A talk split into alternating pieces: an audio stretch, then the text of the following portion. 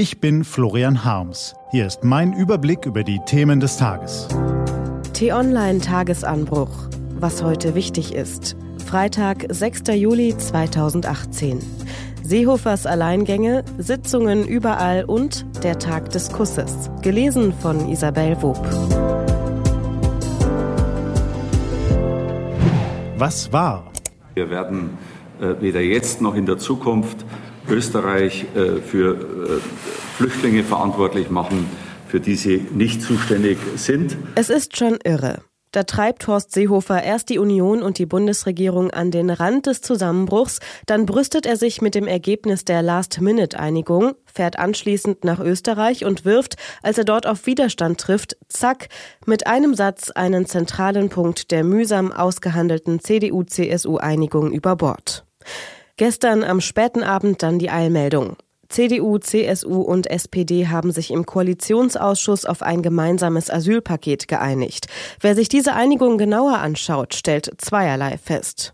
Erstens hat die SPD dafür gesorgt, dass aus den zusammengestoppelten Maßnahmen der Union eine verantwortungsvolle Asylpolitik wird, inklusive eines schnellen Einwanderungsgesetzes für Fachkräfte. Zweitens, von den Punkten, der entwegen Seehofer die dreiwöchige Regierungskrise angezettelt hat, ist im Kern nichts übrig geblieben. Die Transitzentren heißen jetzt Transferzentren. Zurückgeschickt werden nur noch Flüchtlinge, die bereits in einem anderen EU-Staat ein Asylverfahren begonnen haben, also nicht wie bisher geplant alle, deren Personalien anderswo registriert wurden.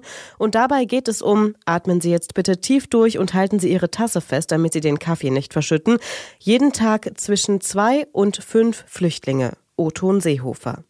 Dafür hat der Bundesinnenminister also diesen ganzen Irrsinn angezettelt. In der freien Wirtschaft würde man sagen, wer so eine desaströse, destruktive Performance abliefert, ist ein klarer Fall für die fristlose Kündigung. Seehofers Chefin sieht das wohl ähnlich, aber sie kann ihn halt nicht rauswerfen, ohne Gefahr zu laufen, anschließend selbst ihren Job zu verlieren. Das ist die Tragik der politischen Macht in diesem Land. Einerseits. Andererseits ist es vielleicht auch ganz gut. Unser Verhältniswahlrecht begünstigt Koalitionsregierungen und zwingt die Mächtigen zu permanenten Kompromissen. Was steht an? Die T-Online-Redaktion blickt für Sie heute unter anderem auf diese Themen.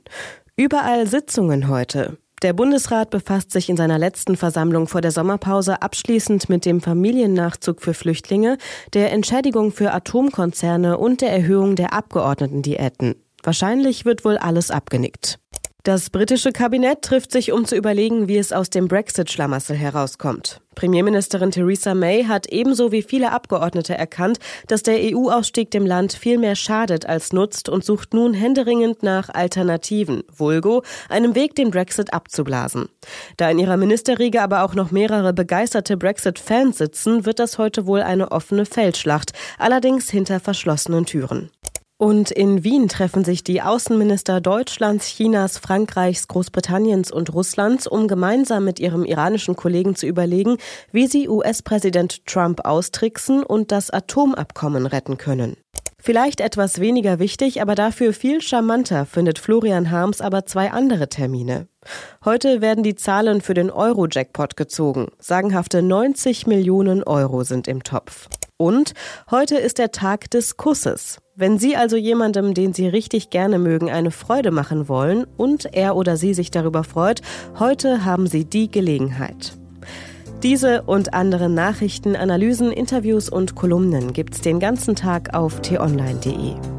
Das war der T-Online Tagesanbruch vom 6. Juli 2018.